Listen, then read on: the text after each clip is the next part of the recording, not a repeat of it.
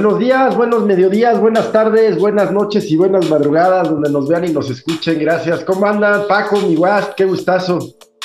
Bien, man, aquí, este, pues crudo, pero no, o sea, más bien desvelado, o sea, desvelado, pero, pero aquí estamos conscientes todavía. Eso. ¿Tú, Paco, cómo estás? Muy bien, con mucho gusto de eh, estar nuevamente en un cafecito y a dormir. Eh, pues nosotros con un fin de semana eh, pues un poco caótico. Eh, teníamos un compromiso familiar. Eh, recientemente falleció un tío de la familia, mi familia paterna, ¿no? Este, mm. De, allá del estado de Jalisco, en Guadalajara.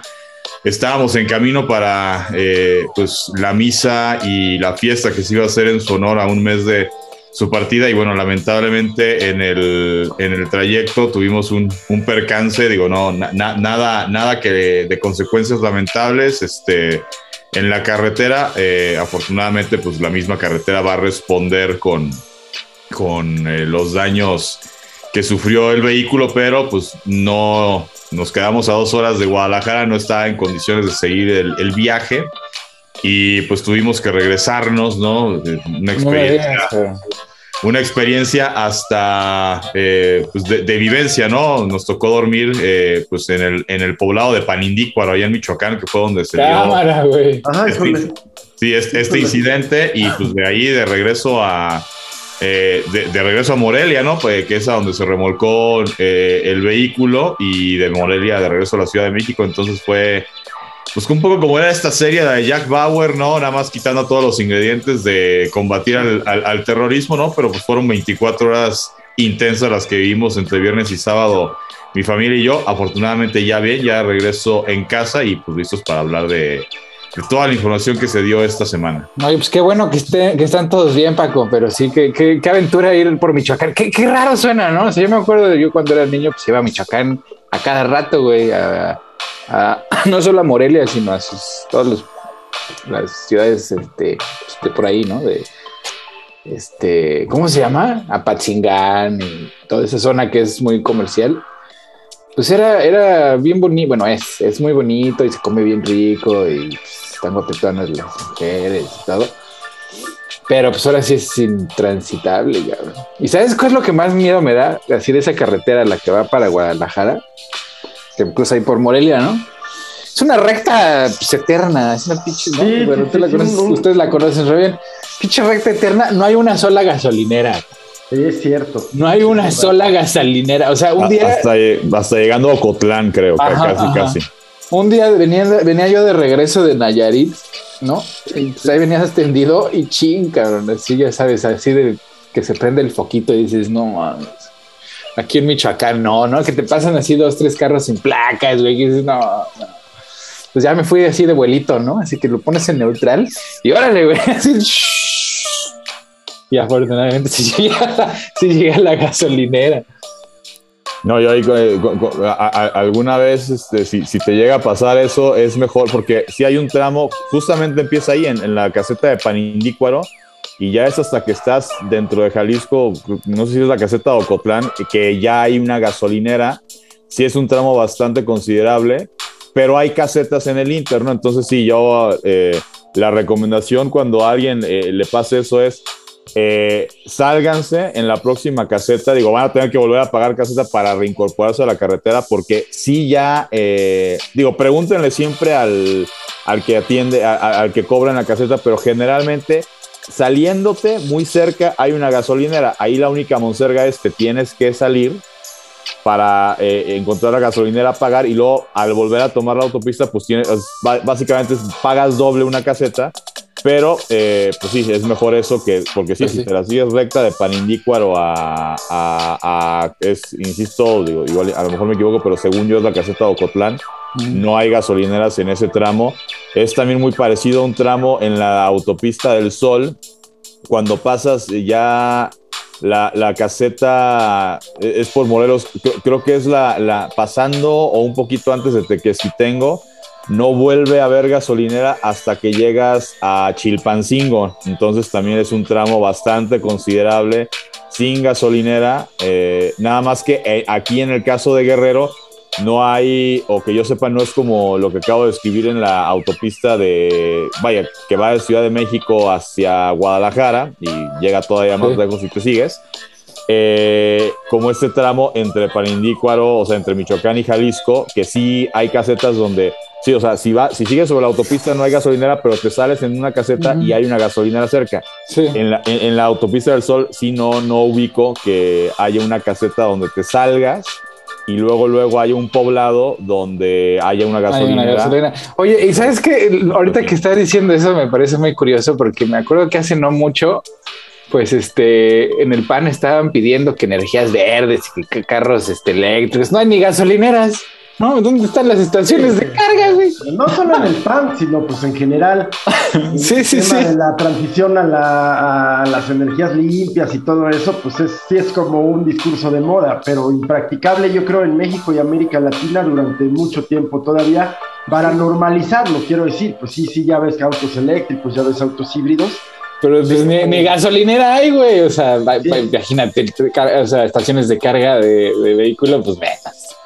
Además, el precio del petróleo, pues sigue, o sea, Sigue incrementando. sigue, sigue incrementando, entonces es, es- como un doble. O sea, o sea, va, yo, yo- ojo, yo, yo estoy a favor de, de que se haga un trabajo eh, por eh, que nos vayamos hacia otro tipo de, de energías. Va- Vaya, yo, yo no soy necesariamente de que adiós petróleo, simplemente que haya otro tipo de energías, ¿no? Que, que- que un carro lo pudieras conectar en tu casa y, y que con eso te dé pues para irte este, de viaje, pues está padre. Y si de repente se te está acabando la pila, pues como el celular, ¿no? A cualquier lugar que llegues lo conectas y bueno, pues re- recargas, Sí. ¿no? Pero esa tecnología este, todavía no la tenemos, ¿no? Por eso, eh, por- eh, digo, la marca esta, la de Elon Musk, Tesla, eh, en México eh, no es, o sea, tener un Tesla, digo, son caros de- y van a ser caros seguramente durante mucho tiempo, porque hay ciertos tramos de autopista que si tú tienes tu Tesla y dices, no, pues me quiero ir de viaje a Chiapas, pues, ¿dónde vas a cargar? ¿Sí? ¿Dó- dó- ¿Dónde vas a recargar la pila, no? Sí, no, no, no, es imposible, es imposible. O sea, aquí en Estados Unidos escasean, o sea, sí hay, ¿no? O sea, en todas las estaciones de descanso, pues hay una o dos, ponle, güey. Pues sí, güey, pero una o dos, uno o dos no me sirven de nada cuando hay siete, ocho carros ahí tratando de cargar, ¿verdad? ¿No? Y, este, y aparte la carga, pues no es así como una echada de gasolina, o sea, hay que estar ahí un par de horas. este, Sí, exacto. Por, ra- por rápida que sea la carga, ¿no? Ajá, no, o sea, no es, no son enchiladas y la, la infraestructura pues no existe. ¿no? Y este, pero es bien curioso que pues agarran esa bandera, ¿no? Cuando México pues realmente contribuye el 3%, güey, del, del- las emisiones de CO2 al, medio ambiente, ¿no? México contribuye nomás el 3%, güey. Los Estados Unidos creo que tienen por ahí del 50, güey, y luego los países industrializados se reparten el resto, ya el mundo es una bicoca, ¿no? Sí, yo creo, insisto, el, Latinoamérica, pues como siempre, va a entrar, va a entrar tarde al, al tema. Y no porque no quiera, sino porque pues no puede. Eh, Latinoamérica es la región con más desigualdad del mundo, más que África, más que cualquier región. Y también con más petróleo, güey, o sea, tampoco te puedes acabar tu negocio, ¿verdad? Así o sea, no es, así así como es. que córtale la llave, chavo, ¿no? Pues sí, exactamente, ¿no? Ahora eh, la empresa venezolana ya está recuperando sus niveles de producción y, y rescatando la economía venezolana, justamente. Entonces se ve, se ve difícil, ¿no? Se ve difícil. Se ve difícil y, y Sí, no hay, creo- sí hay que ir avanzando para allá, evidentemente, sí hay Sí, que ir ya, avanzando para allá, pero... Ya está enderezando el camino el, el- el clon de Javier de la Torre. a huevo, a huevo. A huevo, eso estuvo bueno, Paco. Ya vas enderezando el camino, man, mira nomás. Mira. Mira, ya maduró. Ya maduró, güey. Muy bien. eh, sí. Oye, y, y luego el tema de ya eh, de la inseguridad acá en México está a niveles horribles. Y ¿sabes qué, man? Esta Acá semana está hubo- subiendo todo, toda esa inseguridad en todos lados, güey. Aquí también, Sí. ya- o sea, no, no, no es, no es la narcoguerra que vive México, de- desafortunadamente, pero mames, güey, la violencia acá se está poniendo machín, cabrón. O sea, Oh. tiroteos por todos lados, este, a cada rato, güey, pues, siempre sale un pendejo, ¿no? Sí, y no sé si, bueno, en el caso de, de, de esta narcoviolencia, pues es, es la anarquía de- que, que se vive en el país, pero En Estados Unidos, pues yo lo atribuiría quizás a temas de salud mental de la pandemia, no sé. Pues lo que quieras, pero la, la o sea, la gente está enojada, está frustrada, lo que tú quieras. Además, pues los que no tienen, pues recurren al, al crimen pues, para, pues para satisfacer sus necesidades. Claro, claro, sí. Entonces, ah, o sea, están los necesitados, los que no saben qué hacer, los que están encabronados, los que están asustados, güey. O sea, el, chiste es que, pues, o sea, si aquí no hay violencia, digamos, del ejército contra los criminales, pues hay violencia de la gente contra la gente, güey. ¿Por qué? Por religión, por sexo, por género, por... O, de la policía contra la gente, ¿no? Bueno, eso es porque son unos, este, son unos simios, ¿no? O sea, esos son unos perros este, guardianes del status quo que no están ahí.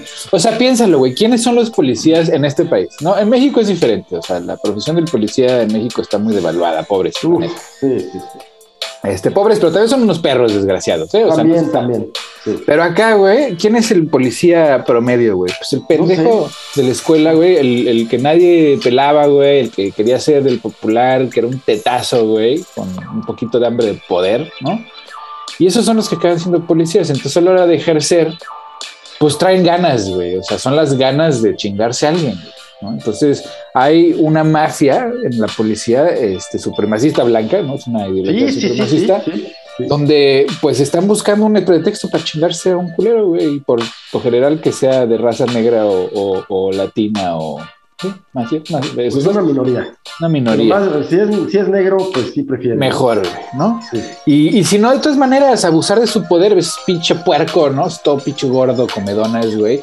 Pues echándose una, una, una roquita, güey, ¿no? O sea, donde dices, oye, la señora tiene Alzheimer, güey. Pues así está en área prohibida, pero pues tantito, tantito coco, criterio, ¿no? Tantito criterio, güey. Mira, sentido comúnísimo, ¿no? Ajá, ajá.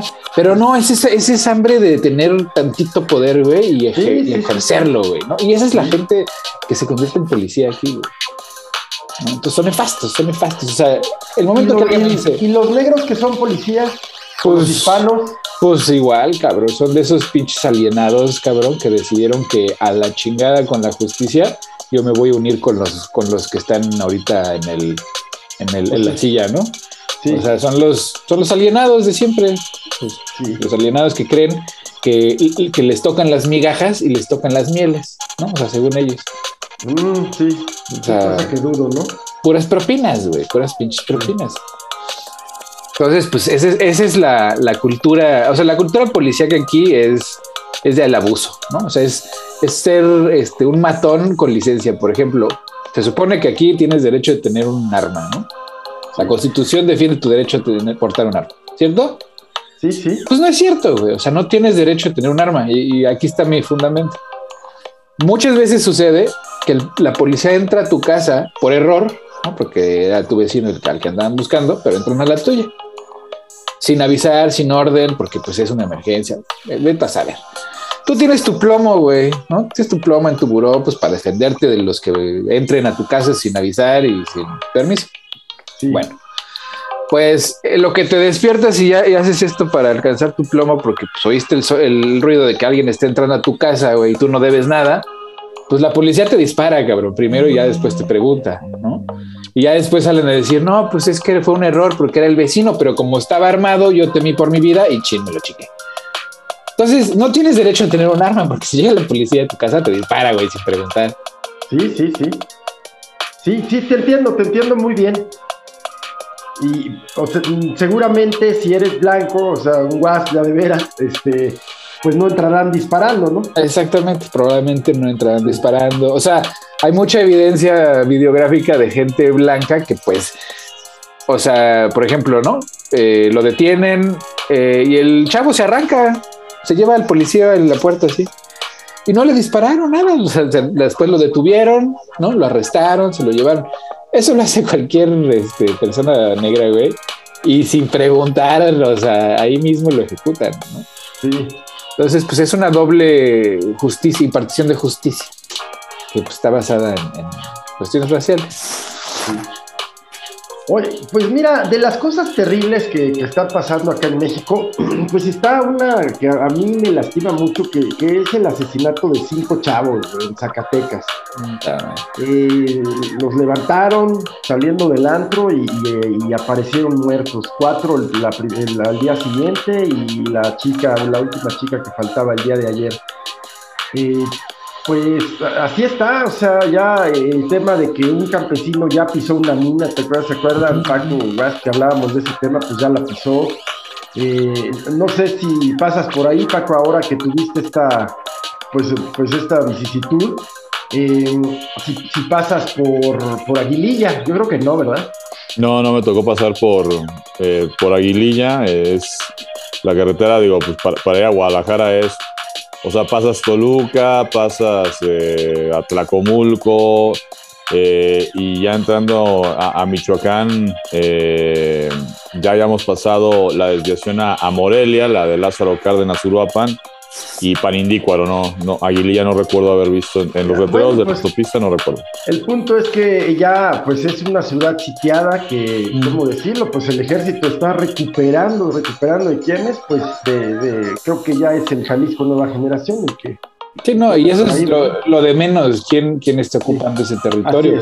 el Estado tiene que recuperar la presencia y el control ahí, o sea, no hay de otra. Es, todo el país, ¿no? Es todo el país. Creo que aquí la Ciudad de México se ha defendido bien, pero luego sí hay... Eh, se ha habido eventos bastante, o sea, hubo una época... Serios que sí pasaban cosas, unos par de, que fue como unos seis meses que empezaron a pasar así, cosas más Miren, la, Ciudad de México, y no lo voy a, y, no lo estoy diciendo, lo estoy diciendo nada más por un tema de, contexto histórico, no, no, no un tema de, de querer eh, achacarle el muertito a, ningún funcionario público, pero bueno, si, si alguien eh, cree que una cosa tiene que ver con la otra, bueno, pues ya, ya, es conclusión de cada quien. Yo recuerdo hasta el sexenio de Marcelo Ebrard como jefe de gobierno, por supuesto, sí, seguramente había algún antro donde de repente llegara, no sé, el, del baño a, oye, jefe, no quiere pues, acá. Sí, O quemaron un antro cuando él era jefe de gobierno alguna vez, ¿te acuerdas? Ahí en. El Lobombo. pero, el Lobombo creo que se fue todo, eh, creo que fue con López Obrador. Ah, fue con López Obrador. Creo, que era López, creo que era López Obrador. Sí, pero no era, no era como con, con este Mancera, que sí dije, o sea, se disparó, güey. A, eso iba. O sea, digamos que había a lo mejor narcomenudistas que pertenecen a diferentes células operando en la Ciudad de México, sí, sí, eh, pero eh, no habían células como tal trabajando y en el sexenio, eh, insisto, no, si fue su culpa, fue su negligencia o nada más fue una coincidencia que pues fue derivado de la mala estrategia a nivel federal, eh, en el sexenio de Miguel Ángel Mancera sí empezaron a ver, digo, este tema del, cártel de la Unión Tepito y todo lo que, o sea, ya No, y, el Mancera, acuérdate que el Mancera es puerco, o sea, el Mancera es policía, güey, entonces la policía en México, pues quieras que no tiene contacto con el crimen organizado, y cuando hay contacto hay fricción, hay fricciones de las buenas y de las malas.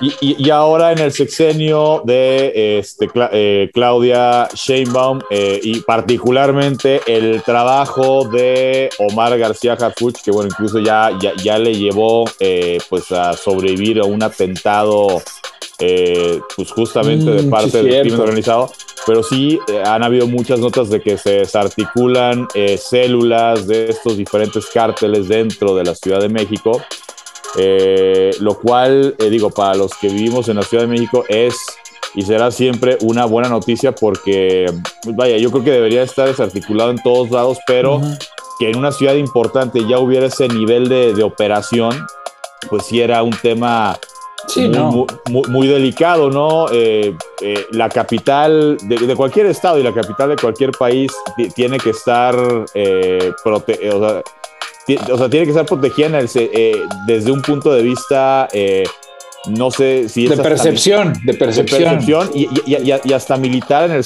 porque si una capital no es, no es segura, pues que haya de repente un golpe de Estado, pues eh, es fácil, ¿no? Por eso estas leyes no escritas de que cuando se fundaba un Estado nuevo, una, una capital, casi todas las capitales son no, no, pueden dar al mar. Mucha gente seguramente se pregunta, ¿por qué en Guerrero la capital no es Acapulco si Acapulco es el destino más importante?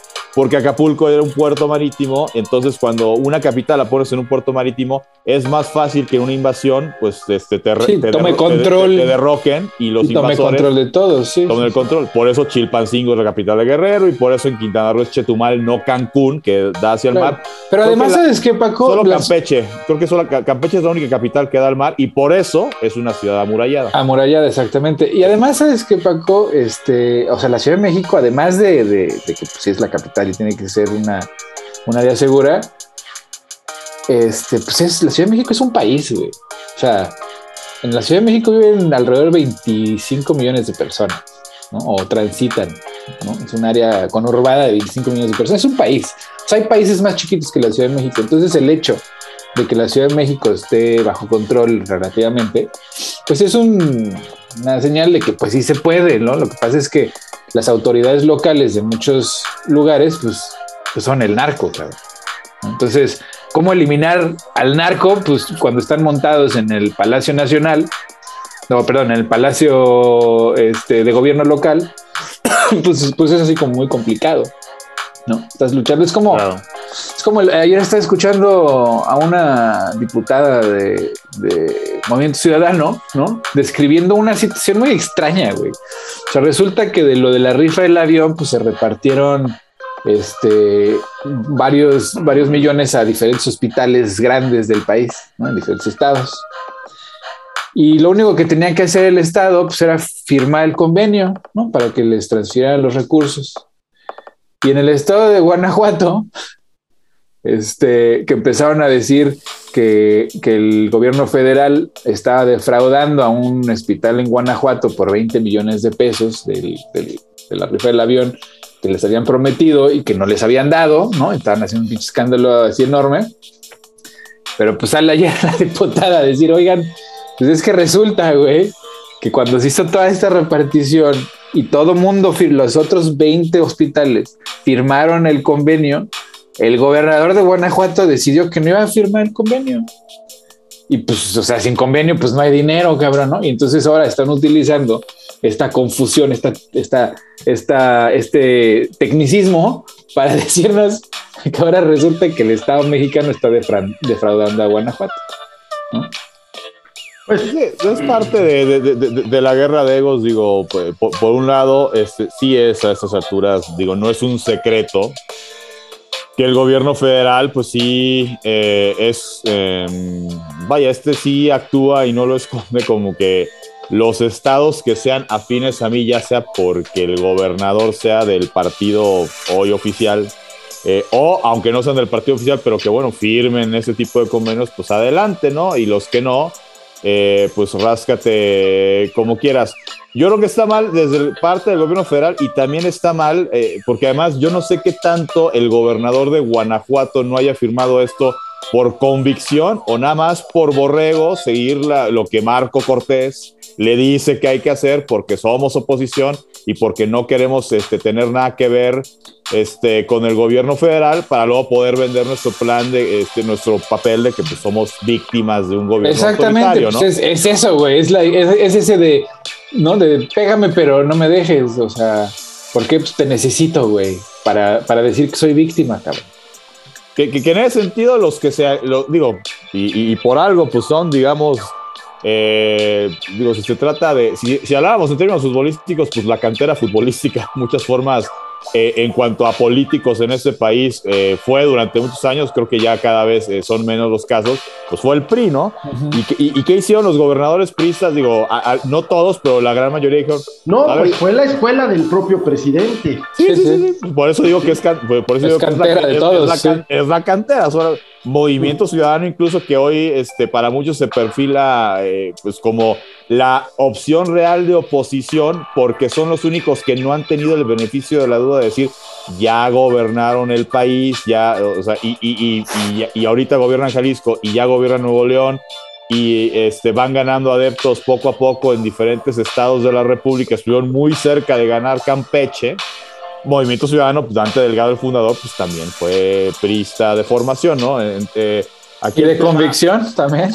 Aquí el tema es que muchos gobernadores, este, eh, el gobernador de Hidalgo, el gobernador, eh, incluso el del Estado de México, o sea, cuando empezó como este rollo de pleito entre gobernadores con, con el presidente, pues los del PRI dijeron, a ver, yo soy gobernador, yo ahorita hago mi afiliación partidista a un lado y a mí y a mi estado no le conviene, o a mi estado y a mí, no en, en el orden que lo quieran poner, pero finalmente es, no conviene pues tener ese tipo de proyectos. Entonces, pues órale, sí, pacto y no sé qué, este, y que los diputados locales y los diputados federales sean los que se encarguen de estarle contestando el discurso al presidente, pero yo como gobernador no puedo darme el Pues sí, no, no, no hay que. recursos, ¿no? Sí, exacto. No, uno, ahora sí que uno no hace, de- no defeca donde come, ¿no? Y, y el, el problema de, de la oposición de los de la, del ala conservadora es que están en berrinche.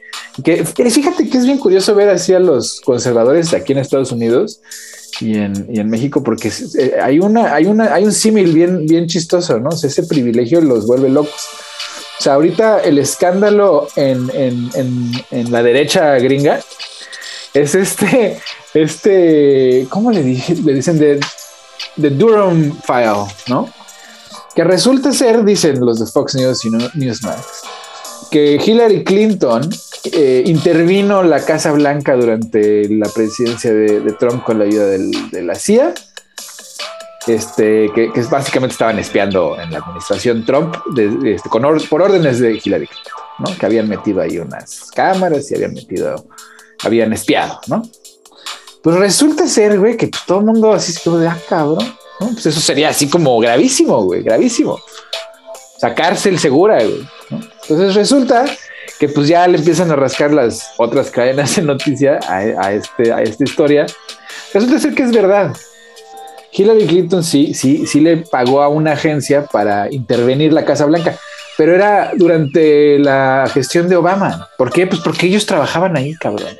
O sea, Ella estaban... era la secretaria de Estado, ¿no? Exactamente, era la secretaria de Estado. Entonces estaba, estaba elaborando todo, toda la, la, la, pues la vigilancia de la Casa Blanca, los audios, porque todo se queda grabado en el, en el archivo, etcétera. Pero de alguna manera Fox News y sus aliados tragiversaban la, la realidad tantito, güey. O sea, en lugar de decirles, pues resulta que fue durante así el 2008, Sí. según ellos había sido hacía de dos años, güey, ¿no? En el 2018. Entonces, con ese, con ese desliz andan con, con que esto está peor que Watergate, ¿no? Y que los medios tradicionales no quieren decir nada, nadie dice nada. Sacan una foto del tal señor Durham, ¿no? Del, del señor que según este, saca este archivo.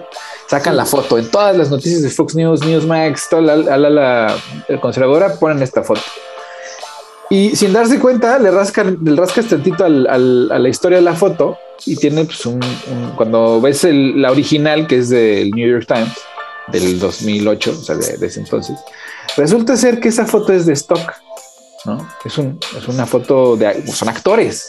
O sea, no existe el tal señor Durham que, que andan citando por todos lados. ¿eh? No existe ese señor, güey, pero te ponen la foto de un güey que según ellos es Durham, pero resulta ser es una foto de stock y el actor que, que, que se supone es el Durham, ¿no? Pues es un tal Phil algo y está, ya está muerto, güey. ¿no? Entonces, y en México, güey, andan con lo mismo con el todos somos Loret, cabrón. Ahora resulta, güey, que Loret es una pinche víctima. Habiendo tantas víctimas este, del periodismo en México, güey, o sea, tantísimas víctimas, Fíjate, resulta que un interés cupular y, y Margarita Zavala y, y, y la Sagún, que pues ahora resulta que son pro periodismo cuando eran ellas, ellos mismos, de, las que desde el Estado pues le ponían a la madre a los periodistas, cabrón. nunca de esta manera, nunca le abrían la llave a los asesinatos. Claro la que sí, man. como Híjole, ahora. híjole. Que desde López Portillo, yo creo quizás Salinas, que un presidente no amenazaba a periodistas abiertamente. Pues yo no creo que los amana- no, yo creo que sí, güey. O sea, yo sí me acuerdo de muchas instancias donde a los periodistas desde el Estado, ta- tanto federal como local, se les amenazaba. güey. Gacho. pues yo al que veo desencajado es al presidente. La verdad es que cada vez que se mueve se hunde más, porque sí. esta casualidad de que pues el hijo del presidente haya vivido en Houston y que esté basada la empresa Baker Hughes, que fuera propiedad de una Man, no va a pasar nada, güey. Neta, ese escándalo ya, ya se murió. Ah, Ese bueno, escándalo, bueno. güey. Yo creo que quieren que se muera, ¿no? Por eso Eh, pero no lo deja morir, sigue, sigue reaccionando, pues ya. Le conviene, le ¿para qué? No, es que le conviene, le conviene Oye, estar distrayendo. se acaba de encontrar que el contrato de arrendamiento de la casa no está en los registros de bienes inmuebles que debe cubrir en Texas, o sea, hubo un arreglito ahí entre, entre Baker Hughes y el, y el niño. Pues no sé, güey. Pero no hay que... ser mal pensados, no hay que ser mal pensados. No, no, la, verdad, mal, no creo, no creo que trasciendan. Digo, pues, digo, aquí yo creo que eh, lo, he dicho desde el principio. Eh, mira, finalmente, el que no haya una profe, o bueno, no hubiera, porque ahorita pues ya, eh, ya salió, ya, ya sabemos que es abogado, o eso dice ser José Manuel López este, Beltrán, Beltrán. Beltrán, sí, sí, porque a la ya le PAN, Beltrán, no Velarde. Sí, sí, sí. Este, vaya, eh, yo creo que si, finalmente pues él era el, el, vaya, la esposa, la proveedora y él el que se encargaba de mantener la casa en orden, bueno, pues es cada o, o sea, muy respetable, pues cada quien El, estilo de vida que quiera llevar, ¿no? Aquí yo creo que el tema fue eh, pues que el presidente se dejó ir, este, una frase que dice, eh, bueno, no es de mi papá, pero es, frase popular, pero mi papá la repite mucho, como, eh, como gorda en tobogán, ¿no? A huevo, sí, exactamente, se fue como gorda en tobogán, sí. Este, pues, digo, se, enganchó con Loret, digo, porque a lo mejor no es lo mismo que le toquen a los hermanos o a la prima este, que, al hijo, pues aquí sí, aquí sí le dolió y sí cometió errores. Y, yo insisto, a ver, eh, Loret de Mola, digo, desde mi opinión muy personal, más allá de que se haya disculpado hace unos años y, recientemente ahora que tuvo que comparecer por lo del tema de, la cuestión de los montajes, yo digo, yo ya no sigo sus, noticieros porque a mí personalmente me dejó de gustar, no porque ataque a la izquierda o no la ataque, yo eh, he puesto ejemplos de otros periodistas que en lo personal me puede quedar claro que a lo mejor no simpatizan con la figura del presidente o que no simpatizan con la ideología de izquierda o eh, vaya, que tienen sus convicciones y es muy respetable eh, y me pueden caer o no bien en el tema de qué es lo que defienden, pero son periodistas que sí ejercen, em, eh, ahora sí que máximas que son pues plastilina uno cuando te están enseñando periodismo, que es el derecho de réplica. Yo no sé si ya haya cambiado Loret en su noticiero de latinos, pero a mí me tocaba la de malas, que cuando lo veía en Televisa, yo lo veía que no ejercía esta máxima del periodismo. Yo digo, una eh, eh, el tema de los montajes por decir algo, pero yo me acuerdo cuando fue el tema de que Peña fue a la Ibero y que se nació el movimiento este de Somos 32 este, o 33, ya, no cómo se llama el movimiento. Sí, sí, sí. De Antonio Tolini, que fue uno de los cabecillas de ese movimiento. Eh, y que Loret en su noticiero lo vendió pues desde la versión de porros intimidan a Peña y lo obligan a recluirse en un cuando güey mandaste un reportero a que entrevistara a alguno de los alumnos este o sea ya le diste derecho de réplica sí, no ese güey así ese güey no es, no es periodista, era, era porro. Ese güey sí es un porro, el de Loret. Carmen Aristegui, Joaquín López Doria con todo y el embarradero en el que se mete con el presidente.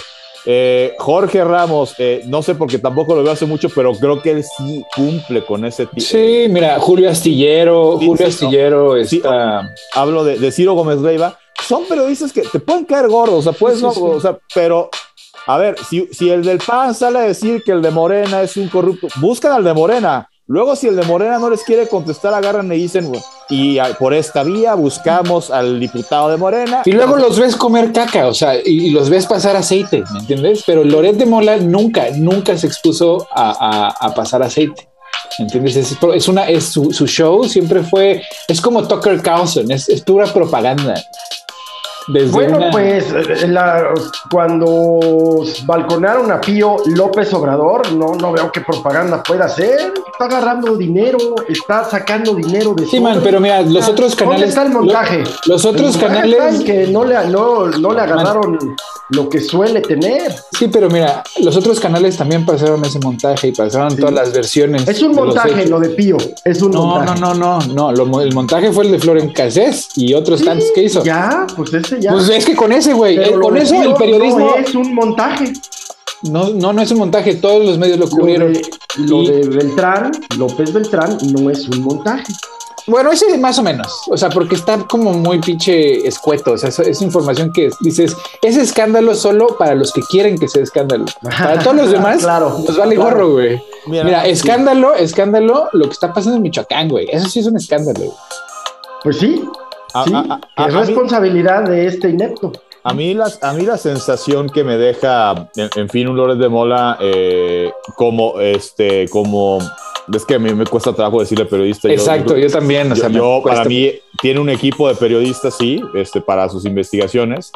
Y pues es un presentador de, de, noticias, ¿no? A mí el mal sabor de boca que me deja Lores de Mola es, eh, mira, si finalmente está destapando todo esto y todo esto es verdad y al final de cuentas nos van a enseñar que este gobierno, pues de lo que tanto se jactaba, también cogió que es de ser corrupto, bueno, pues eh, qué triste por este, qué triste por este gobierno y los que le hayamos dado eh, nuestra confianza el primero de julio de 2018, pues seguramente vamos a tomar una decisión distinta y vamos a castigar y no nos tenemos que esperar hasta 2024. Está la revocación de mandato que muchos se han encargado de decir no sirve para un carajo. No sé, no sé si sirve o no sirve para un carajo. Si finalmente gana o no gana, o sea, yo, yo, yo creo que hay mucha gente que está enojada y que va a ir a votar porque se vaya a ver si es cierto y, a ver, y, obviamente a ver cuál es el resultado, ¿no? Eh, a, mí me hubiera gustado verlo eh, sacar ese tipo de, notas y ser igual de crítico en el sexenio de Calderón. Con Peña sí salió lo de la estafa maestra, pero de la estafa maestra, pues digo, en ese momento todavía el PRI. Se subió al tren, se subió al tren. y el PRI y el PAN todavía te vendían que, pues, el PAN, yo soy la oposición del PRI y queremos que caiga el PRI. Este, y pues, digo, Ricardo Anaya, pues ya, ya, ya sabemos que digo, no nada más con el PRI, digo, se peleó con Felipe Calderón y Margarita Zavala, que ahora pues ya regresaron al panismo, ¿no? Este, Anaya anda en Atlanta y... Anda prófugo. al PAN le conviene decir que es un, eh, es un perseguido político. Yo creo que al mismo panismo le ha de dar gusto que ahorita lo que esté allá encerradito sí, no, ahora Margarita es, lo defiende el periodismo. Margarita, cuando hay tweets de Margarita este, hablando pestes de, los periodistas. digo, digo, en donde sí el presidente para, mí ha perdido toda, digo, creo que lo dije la semana pasada también, toda objetividad, o sea, ya que digo que te meta, que se meta con de Mola, pues es un, e, es un lugar común y muchos eh, comulgando, no comulgando con la filosofía del presidente, podemos encontrar que como periodista muchas veces su trabajo no ha sido lo profesional que tú esperarías de un periodista. Pero repito, Jorge Ramos, Carmen Aristegui, te puede caer gordo, pero Joaquín López Dóriga, Ciro Gómez Rega, pues son periodistas que ellos lo que dices, o sea, pueden tragar mierda, pero bueno, le voy a tener que entrevistar a este que me cae gordo, pero buscan el derecho de réplica y si el derecho de réplica no les quiere dar su réplica, sí te hacen el comentario de, bueno, estamos buscando a fulanito de tal para que nos dé su versión, este, no lo hemos podido localizar o ha dicho que no quiere comentar nada al respecto, pero o sea, dices, lo buscamos. O sea, claro, claro. Y es que mira, Loret, Loret, es, es, la cara de un, de un proyecto popular, güey. O sea, el problema con Loret, yo creo que la tirria que le tiene a Loret no, es, no es Loret, sino es todo lo que está detrás de él que es, que es una estructura de, de, un, de un sector de la población mexicana. Pues de querer que cree que son la corrupción de no, güey, no, la corrupción de, no, güey. No, pues ese es Carmen Aristegui o, o, o, o este Ciro Gómez Leiva. Pero estos güeyes lo que quieren es recuperar el poder para chingarnos a todos nosotros. Que a Carmen, a Jorge Ram, o sea, ya los echó en el mismo costal. Eh, sí, ahí sí está mal. Digo. A, Carmen la puso como ejemplo de, no, sí, cuando la censuraron. Digo, él no la, no la ha censurado, pero ya la echó en el mismo costal de que es, ya le dijo, deshonesta.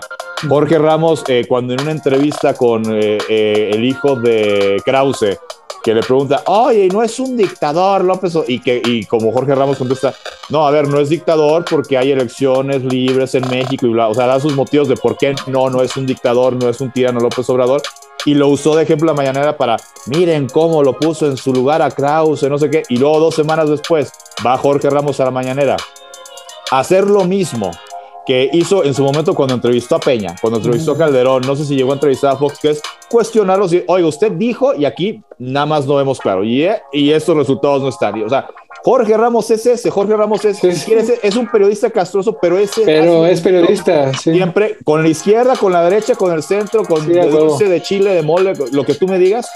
Y entonces cuando y lo cuestiona, ay, no, no, no me parece profesional. Y a, ver, en su rollo este de que ya quiere que balconen lo que ganan todos, Jorge Ramos tiene años viviendo en Estados Unidos. Yo creo que si el SAT, ah, o sea, el SAT no lo puede hacer, pero si así si el SAT se prestara, vamos a investigar a Jorge Ramos, yo creo que todos los ingresos, todas las propiedades que tenga Jorge Ramos deben de estar en Estados Unidos. Entonces, sí. pero ¿sabes que A mí lo, que me, preocupa es que se, se, deja ver el presidente como hasta ni informado estás.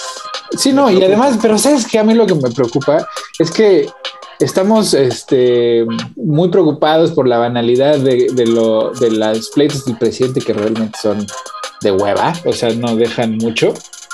En lugar de, y, estamos distraídos con eso en lugar de pues estar enfocados en los problemas que pues, hay que resolver. Y creo que porque no resuelve nada.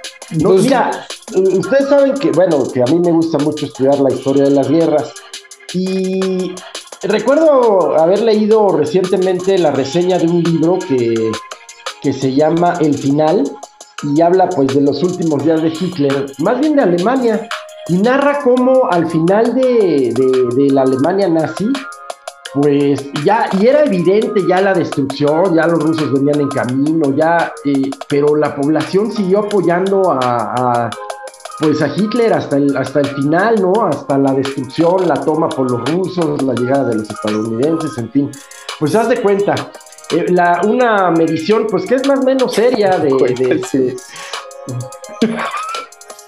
una de CEPI Consultores, pues sigue, sigue mostrando al sátrapa con un 60%. Te digo, güey, es que te digo, los que están enojados son los de la derecha, man. Y esto, y eso está bien, así es la, así la democracia. A la derecha no le gusta la democracia. Fíjate que ya no solo es la derecha, ya también son los padres de los niños asesinados. Ya sí, sí, o sea, hay mucha, mucha gente que. las familias de los muertos por la Pero, pero, pero esa gente no tiene, no tiene la capacidad de, de moverse como el conglomerado de, la derecha, ¿no? No tiene los recursos. O sea, la oposición no son los padres de los niños este, asesinados, no son los, los dueños de las granjas de limón, esos no son, no son los, los que tienen el poder de comunicar y de armar un proyecto. O sea, los que están ahorita montados en su berrinche por, por derrocar la democracia, pues es esa cúpula de derecha. Hay mucha gente que ha sido. Que, que ataca periodistas, que ataca órganos autónomos. Oye, man, es que eso deja, o sea, ponte que sí es cierto, güey, pero eso ha sido cierto en México desde hace mucho tiempo, que hay que resolverlo. Pero sigue siendo un proceso democrático que desde la derecha les encabrona mucho. Aquí, en, en México, en Estados Unidos, en Turquía, en Rusia, a la derecha le encabrona la, la, democracia porque tienen la visión y la idea de que desde su cúpula son mejores y tienen, toman mejores decisiones para los demás. ¿no? O sea, gracias a ellos la civilización existe, cosa que no es cierto, es totalmente lo contrario, o sea, es la izquierda la que es empuja hacia el progreso, es la izquierda la que la que resuelve este poco a poco. De izquierda, ¿qué tiene de izquierda este gobierno? Es progresista. Que ataca a las mujeres, que ataca o sea, es estás, estás montado en el discurso, ganas. Un partido que, lo mismo que tú, un, partido, un movimiento, porque ni siquiera es partido, y está resquebrajado para mi gusto y fortuna. ¿Dónde? está resquebrajado. En las encuestas. Por ejemplo, Oaxaca, por ejemplo, Durango. Tanto así que se impugnaron entre ellos. Le acaban de bajar un candidato en Durango. ¿A poco eso no es democracia, güey?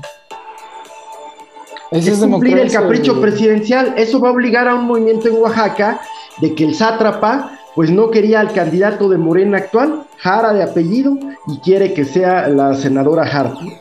Bueno, pues esa es su democracia, pero para nuestra fortuna, para nuestra fortuna, quiero decir del país este que nos está llevando a la destrucción, pues la popularidad del presidente sigue casi, va de bajada, va de bajada. Pues pero la revocación lo va, quizás lo va, lo va a fortalecer. Es que entonces, ¿dónde está la destrucción, cabrón? A él. Bueno, la destrucción está en la economía. No mames. Yo no invento, yo no invento las estadísticas de PIB. Yo no pues, invento. o sea, todos estamos montados ahí. Yo no invento la inflación. La inflación es de, la inflación es del presidente. También es un montaje. Oye, ¿por qué hay inflación? ¿La, inflación es culpa del presidente? Claro que es culpa del presidente. ¿En Estados Unidos? Gestión. No, pues qué poderoso es. qué poderoso es, qué poderoso es en México. Estados Unidos es Estados Unidos. ¿Y la inflación? Aquí no hubo apoyos. hay miles de desempleados. Bueno, está bien. Y sí hubo, sí hubo. Digo, pues, digo, aquí en, el tema, este, digo, particularmente eh, de lo que tiene que ver con eh, la revocación de mandato, pues, ah, digo, ahí, a, ver, ¿qué va a pasar? Eh, o sea, va a ganar seguramente el, que se quede, ¿no?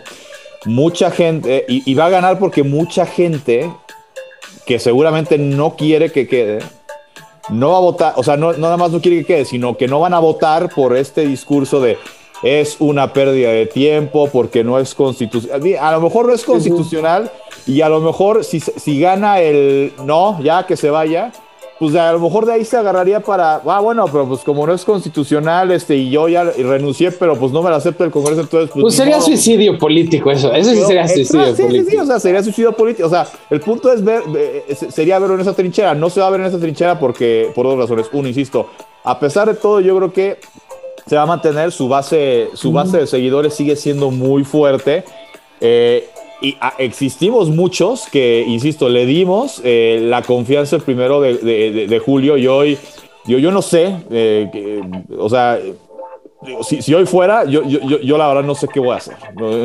O sea, porque no, y, lo entiendo, mira, ya antes de entrar a la hora cara. no me siento representado, me siento defraudado. entiendo eso, sí. Mira, antes de entrar ya a la hora cara, güey. Entiendo que la gente como nosotros en nuestra estatus social se sienta poco representada, porque mientras, como, como, siempre lo repito, Eric Hoffer en su libro eh, de, True Believer, el verdadero este, creyente, ¿Ah? dice que cuando el privilegio se retire se siente como presión y es natural. Y, en la clase donde nosotros nacimos, pues siempre tuvimos el privilegio de estar en las posiciones altas y de mando. No, no, no, siempre, y no estoy diciendo que, no haya gente capaz en nuestra estrategia social, pero no siempre eran los más capaces los que estaban en los lugares de más alto de rango, sino por los conocidos que tenían, por cuestiones de, clase. Entonces, hoy que llega una administración, que bien o mal, este, desmadre o no, güey, que la haya cagado 50 mil veces o no, pero que su foco sea la clase popular, ¿no? Pues claro que nos vamos a sentir afectados porque nos afecta en nuestra vida diaria, ¿no? O sea, en nuestro día a día, en su bolsillo, porque los recursos que antes nos inundaban a nosotros porque pues nos llovían hasta, hasta nosotros, ¿no? O sea, hasta ahí llegaba y a los demás abajo pues les dábamos las migajitas, ¿no? Porque las Igual que ahorita. Igual. Pues, pues, sí, pero ahora el gobierno les da más. Entonces, ese gobierno, ese gobierno que tú ves como nocivo y agresivo contra la sociedad, la gente que ha sido oprimida durante generaciones y generaciones ve totalmente lo contrario, güey. ¿No? Y mientras eso sea cierto, güey, pues mira, Morena va a estar en donde está y no va a haber fuerza alguna que lo mueva. Y con eso entramos a la hora Bueno. Paco, pues candente también el tema deportivo, ¿no?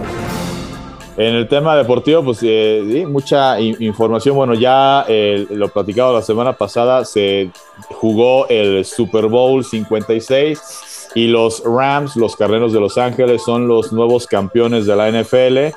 Segundo año consecutivo que el equipo anfitrión juega llega, llega a jugar el Super Bowl. Segundo año consecutivo que el equipo anfitrión gana el Super Bowl. Lo hace el conjunto de los Rams venciendo al equipo de los eh, Cincinnati Bengals. 23-20 eh, eh, fue el resultado final. y pues para Cincinnati sigue la maldición ¿no? de, no, haber podido ganar un Super Bowl. y los Rams, como lo platicaba la semana pasada, armaron, diseñaron su equipo para ganar el Super Bowl. Entonces era muchísima la presión que había. Y si hubieran. estuvo bueno, ¿eh? Estuvo bueno. O sea, sí estuvo reñido. O sea, no fue así como un juego pues dominado por, por los Rams. O sea, sí, sí estuvo intenso. Sí, no, no. De hecho, el, el, equipo de los Bengals llegó a estar, como se dice, dos series ofensivas arriba. ¿Qué es dos series ofensivas? Es cuando por el número de puntos que tienes de ventaja, tu rival necesita dos series consecutivas anotarte para igualarte o para darte la vuelta en el marcador.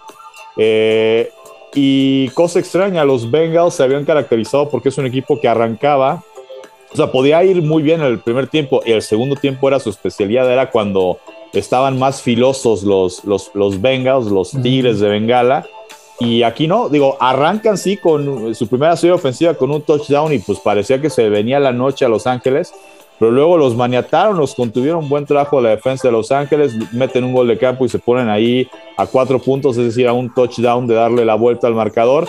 Finalmente lo consiguen en la última serie ofensiva que tienen, ya después de la pausa de los dos minutos. Y el equipo de los Bengals necesitaban ponerse a tiro de piedra de un gol de campo para mandar a tiempo extra. No lo permitió la defensiva de los Rams. Y pues así es como se corona campeón el equipo eh, de Los Ángeles en su regreso a casa. Eh, regreso a casa porque ya platicábamos la historia. Los Rams nacen como equipo en Los Ángeles y posteriormente se mudan a St. Louis. El único título que tenían fue en San Luis, ¿no? Eh, con Kurt Warner como mariscal de campo de aquel equipo de los Rams que le ganaron a los Titanes de Tennessee en aquel Super Bowl que se quedó a una yarda de, de ser campeón del Super Bowl el equipo de los Titanes. Eh, bueno, pues ahora regresan a Los Ángeles y ganan su primer Super Bowl el equipo de los Rams, que insistimos, un equipo que sí, el año que entra, sobre todo en el tema de la conferencia nacional, habrá que tenerlo como uno de los candidatos, desde luego. Es un equipo que se armó con muchos jugadores veteranos, incluso Odell Beckham, su eh, receptor abierto estelar, salió lesionado del partido. Cuando salió muchos decían, híjole, ya no va a poder el equipo de los Rams, pudo finalmente sobreponerse pero este tipo de escenarios es algo que le puede pasar a los Rams. Es un equipo que tiende a hacerse viejo, va a ser competitivo, sí. Eh, no lo veo yo como para repetir el Super Bowl el año que entra, por eso era toda esta presión de armamos este equipo para ganar un Super Bowl y pues lo tienen que ganar. Los próximos dos años no van a tener primera y segunda ronda de selecciones colegiales, entonces así venga un declive, eh, el equipo no va a poder agarrar lo mejor para, para armarse. Y luego venden jugadores, ¿no? O sea, porque pues armas un equipo chingón y luego pues de ahí haces lana, güey. Como equipo pues vendes a los algunos de tus jugadores y este y ahí o la sí o, los que terminan así como le hace Pumas no o, los que terminan contrato y se vienen las famosas agencias libres no entonces eh, ah, será también un reto del, del, receso de temporada para los Rams a ver si arman un equipo más competitivo eh, para mantenerse. Insisto yo los veo como candidatos en la nacional sí. Eh, si son candidatos a la nacional, tienen eh, tablas para volver a pelear, estar en un Super Bowl, desde luego. Los equipos de la América, digo, eh, Cincinnati no demerito lo que hizo, pero hay equipos de la Americana que también son jóvenes, que tienen, que tienen buen equipo, que incluso se pueden armar mejor en las agencias libres o en lo que agarren en selecciones colegiales.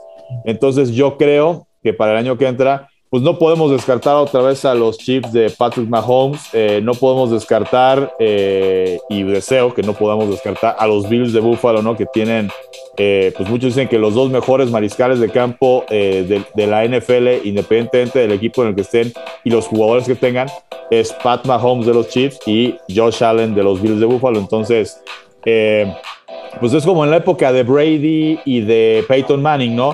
A lo mejor no llegaban sus equipos al Super Bowl y no eran ellos los campeones, pero cada año siempre por ley tenías que decir, ojo con el equipo en el que juega Peyton Manning eh, cuando estaba en Indianapolis o cuando estuvo en los Broncos y ojo con los Pats y en esta última época con los Buccaneers porque ahí está Tom Brady. Entonces, eh, pues a ver qué pasa el año que entra, pero pues bueno, fue un buen Super Bowl el que se vivió y eh, pues el tema del show del medio tiempo que para muchos fue fue, fue criticado, incluso pues, en los memes aquí en México de, este diseño que hicieron como eh, casas rodantes eh, eh, en el centro del escenario, pues decían el Infonavit puso las casas de, ah, del, show del medio tiempo. Digo, a, mí Digo, a, a, mí no me disgustó, para mí lo mejor fue Eminem. Yo, la verdad, le hubiera dado más bola a Eminem. Ahora sí que es Super Bowl. Yo le hubiera prestado el balón más tiempo a Eminem. Para mí fue, fue lo mejor de, del show de, de, medio tiempo.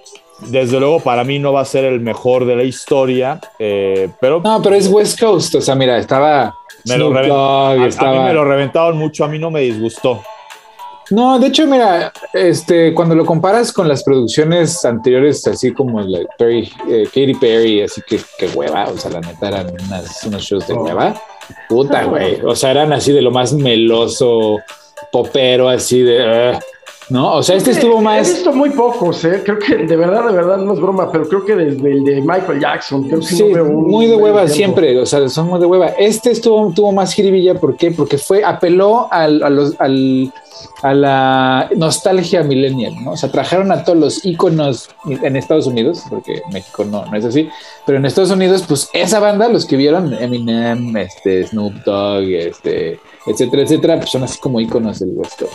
Y además, pues hicieron cosas así como muy icónicas, ¿no? Les pidieron, por ejemplo, a Eminem le pidieron que no sin cara, pues el güey fue cinco. Al Snoop Dogg le pidieron que no usara una bandana azul, pues el güey se puso un traje, así un, un uniforme. O sea, no se puso la bandana, pero el mismo diseño que traía la bandana, pues se lo puso así todo el, el- el traje, ¿no? Este, y así, o sea, varias, varias cosas que le dijeron, oye, no vayas a hacer escándalo, y pues ahora hicieron escándalo.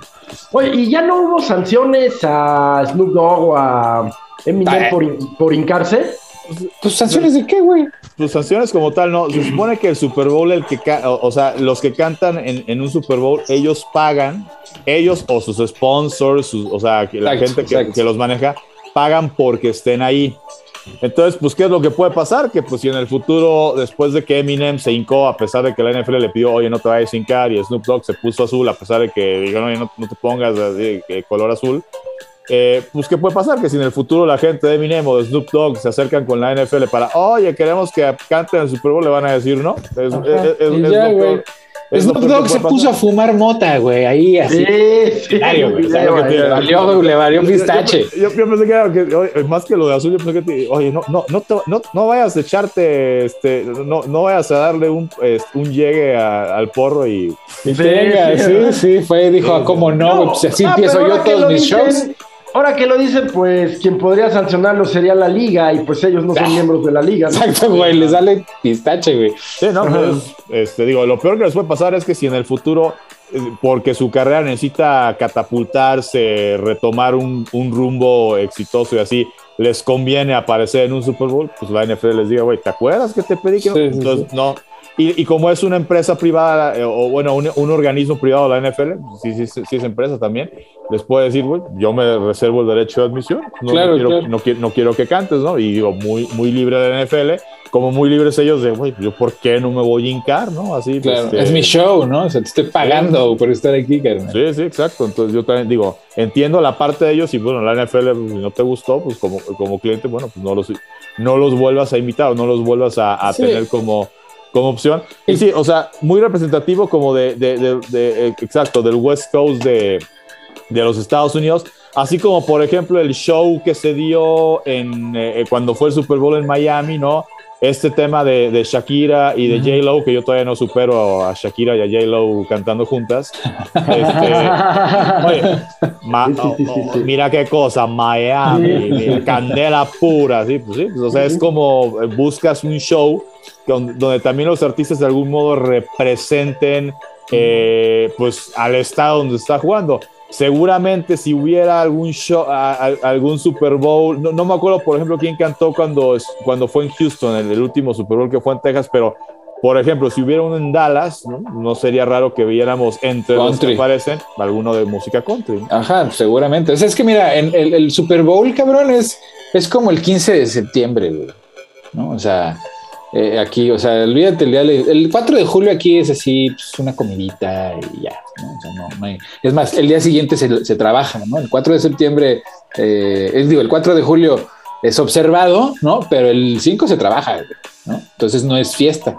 La fiesta es el pinche Super Bowl aquí, güey. La fiesta de independencia se vive en el Super Bowl, güey. O sea, son las grandes pedas y Sí, ¿verdad? todo el mundo está destruido el lunes, este, después del Super Bowl. Y ya sabes, ¿no? O sea, No, Y entonces la es una forma- también financiera, no el tema del puesto de lo del segundo, del patrocinio. ajá, los Y- y comerciales, el tema, pues, no podemos dejar de tocar el tema, el tema de beneficio para México, el tema de los aguacates, no es broma, ¿no? Ujú. Oye, pues fíjate que, El que- fin de semana, que- cuando más aguacate se consume. como más se consume, exacto, sí. Es que el aguacate ya de plano es este producto de, de orgullo nacional gringo, güey. O sea, neta, güey, ya, ya, ya más bien este, lo- lo- se lo apropiaron. Pero. yo no sé qué porcentaje de ese aguacate sea mexicano, pero debe ser mucho, mucho. Eh, y justamente estaba escuchando. México es el tercer productor de aguacate en el mundo. Sí, sí, sí, ¿no? Y, exporta a Estados Unidos casi todo el aguacate que se produce. Y este, y estaba escuchando el otro día una, a una analista gringa, güey. Resulta ser que a la analista gringa se le hace muy curioso que después de tantos años de comprarle aguacate al narco, es literal, ¿no? Y limón, eh, desde los Estados Unidos, este, que de repente un día digan, no, pues ya nos amenazaron como si fuera la primera vez, y entonces ya no les vamos a comprar aguacate, ¿no? Dice, qué cagado, ¿no? Porque pues la administración del gobierno actual de México, pues decidió que para el 2023 ya no van a exportar crudo, güey.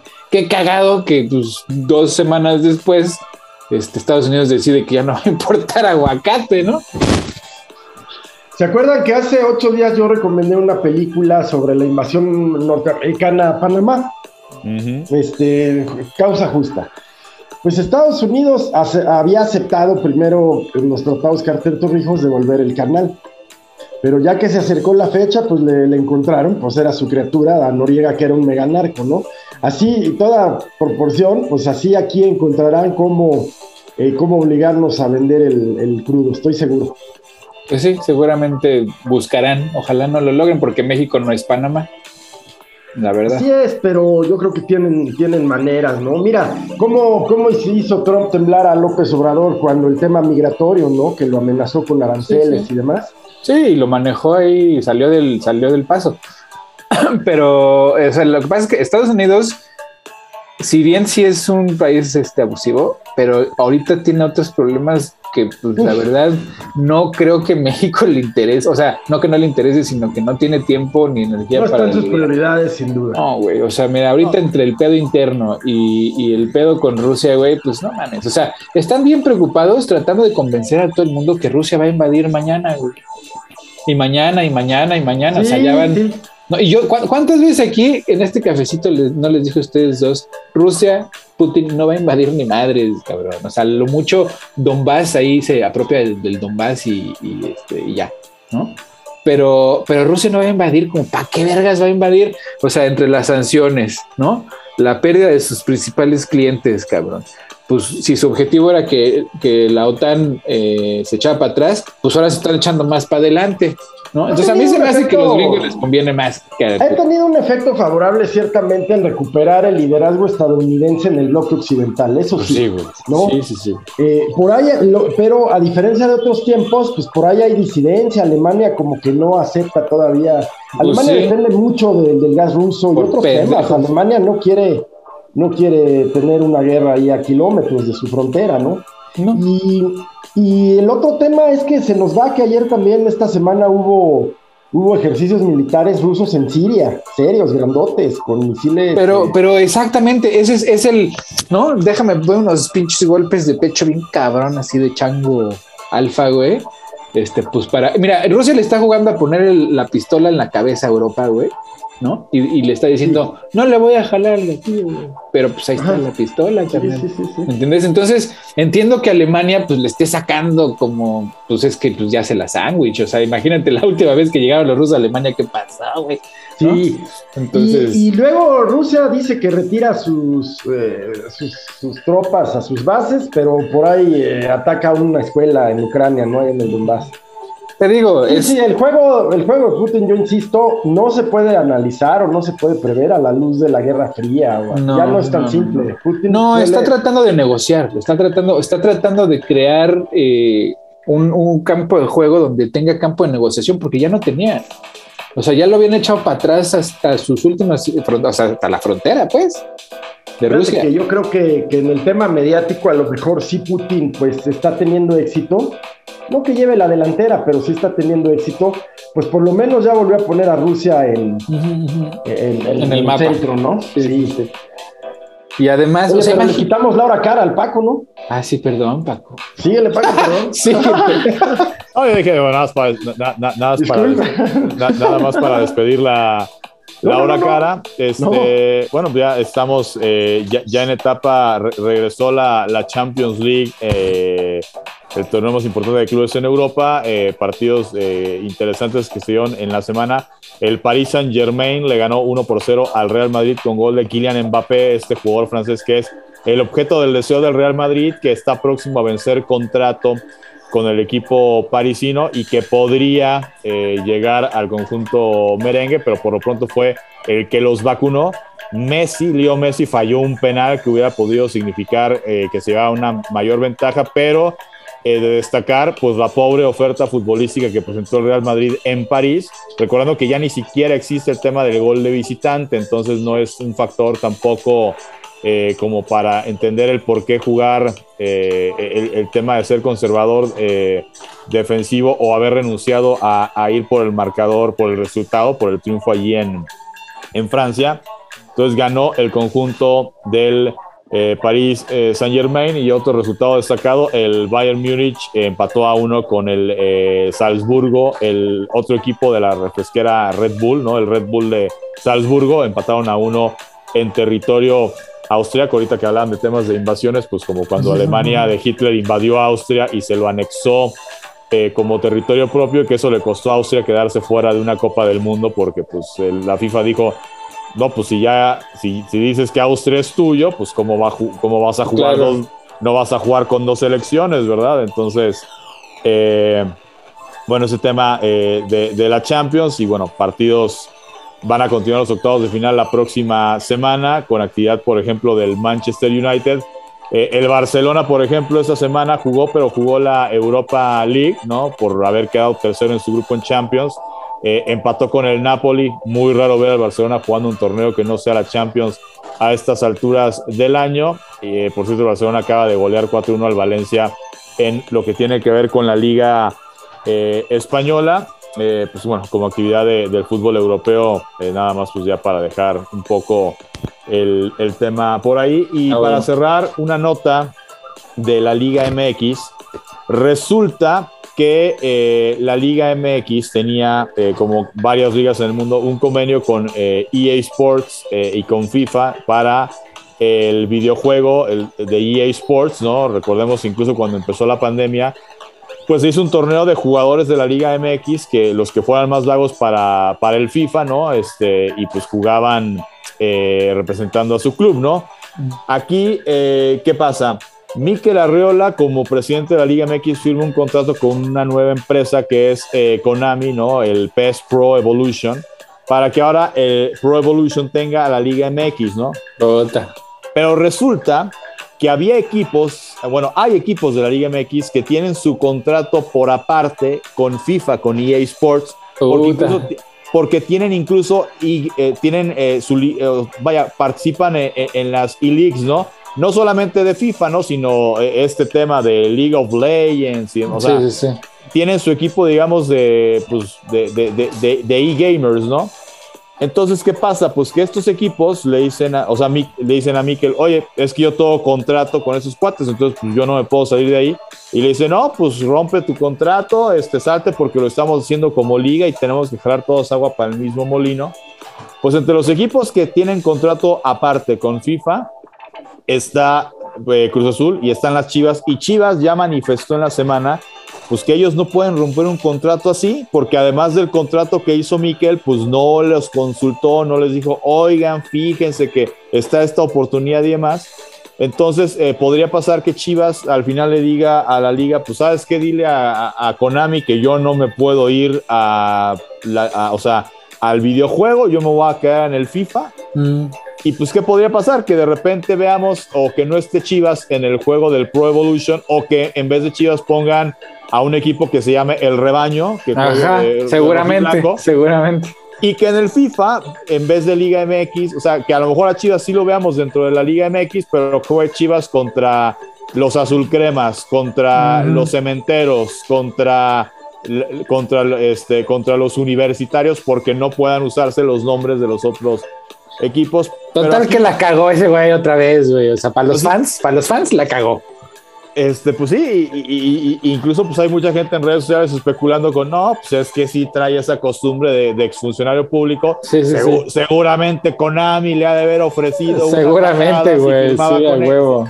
Entonces, pues digo, temas que tendrá que resolver. No seas mal pensado, Paco. No, no, yo por eso digo temas de redes, ¿no? Este, Miquel, digo, Miquel Arriola, pues digo, finalmente, pues ahora está prestando servicios para una organización privada como es la Liga MX, como lo es la Federación. Entonces, pues si hubiera algo de eso, pues yo creo que no les costaría mucho trabajo darse cuenta. No creo que vaya por ahí. Yo creo que fue un tema donde a lo mejor le pudo haber faltado cabildearlo con los otros clubes, porque mira, si, si Chivas tiene un contrato con, eh, con EA Sports y lo tiene también Cruz Azul y lo tiene también Pumas, mira, tan sencillo como decirle, oye, ¿cuánto le falta tu contrato? Porque hay esta oportunidad. Y a lo mejor el equipo dice, no, pues le falta tanto, pues mira, tiene estos beneficios. Y a lo mejor se convence Chivas, se convence Cruz Azul y ellos deciden terminar el contrato antes. O a lo mejor le dicen, oye, aguántame un año, aguántame, eh, cierra el contrato y pues yo me quedo acá, pero luego entramos acá y pues no hacer todo este tema mediático tan fuerte. Pero, eh, pues bueno, es lo que finalmente está ocurriendo en el tema de los EA Sports. Eh, no, EA Sports es la, es la, compañía, De, los Electronic Games. Eh, a ver qué pasa con, con, la Liga MX. A lo mejor vemos un videojuego de FIFA sin los equipos de la Liga MX o ya sin la Liga de MX en absoluto. Y a lo mejor vemos eh, pues un juego de Konami donde no aparezca Chivas, pero un equipo le ponga en el rebaño sagrado porque no puedo usar el término pues sí, yo, yo, sí creo que la cagó, ¿eh? La cagó porque, pues, dividí, ahora sí que sacar a la Liga MX del juego más popular del, del mundo, pues es quitarle visibilidad, ¿verdad? Pero bueno. Sí, de acuerdo. Totalmente. Ni modo. Pues muchas gracias por la oreja. Ahora sí retomamos. Retomamos así, en chinga. En chinga, man, a ver cómo. El tema rápido de, de esta patinadora rusa, a mí me ah, da mucha pena, Camila Valieva. Eh, pues sí, sí, le van a retirar las medallas, ¿verdad? Pues el tema eh, de, que dio, o sea, que salió un doping positivo, pero que luego salió una cuestión que fue por un tema médico, entonces que sí tenía derecho a participar. Y el Comité Olímpico Internacional lo que dijo fue, ok, si el tribunal, el TAS, que es el Tribunal de Arbitraje Deportivo, da ese fallo y tiene que participar, pues que participe pero eh, nosotros, si ella llega a ganar medalla, no va a haber ceremonia de premiación. Ah. Porque ganó ella y para nosotros ella no debería estar aquí. Entonces, pues también un tema, eh, pues no sé, o, sea, finalmente si una autoridad dice que, o, porque a ver, en este tema del doping, y, yo sí creo que es, eh, sería un debate interesante y podemos hacer un programa de eso. A ver, hay veces que si tú como deportista te cuidas, tú haces todo by the book y de repente por un tema de una medicina traía una sustancia, pues que es sustancia prohibida por un tema doping, pero tú te la tomaste porque tenía gripa, eh, tenía malestar estomacal, tenía un dolor de cabeza, vaya, algún malestar físico. Pues yo sí creo que debería haber como e, este tipo de Pero ¿cómo lo pruebas? ¿Cómo lo pruebas que porque mira, o sea, Rusia es famosa por, por, dopar a sus atletas, ¿no? O sea, no es la primera ni la última vez que llegan todos dopados. Bueno, en este no fueron todos, pero en las. Ha, habido este, Olimpiadas, llegan todos dopados, todos. Entonces, ¿cómo, ¿cómo como Comité Olímpico decides quién sí fue un accidente y quién está fingiendo que fue un accidente desde, desde el poder del Estado? ¿Me entiendes? Así es una situación así como bien complicada porque pues o todos coludos o todos rabones, ¿no? O sea.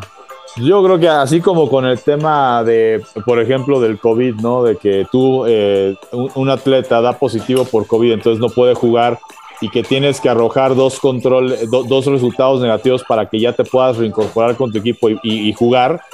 Yo, pues yo creo que en ese tema del doping, o sea, sí deberían haber, a ver, si tú, un atleta, eh, si se toma una, si se toma una medicina porque me dolía la cabeza, porque tenía gripa, y resulta que chin traía esta sustancia y esa sustancia es, pues yo creo que la dosis de la sustancia debe de ser mucho menor que la de alguien que sí se dopa porque pues, quiere sacar ventaja. Punto número uno. Y punto número dos, ¿cuándo te dolió la cabeza? No, pues una semana antes de que empezaran los Juegos Olímpicos de Invierno.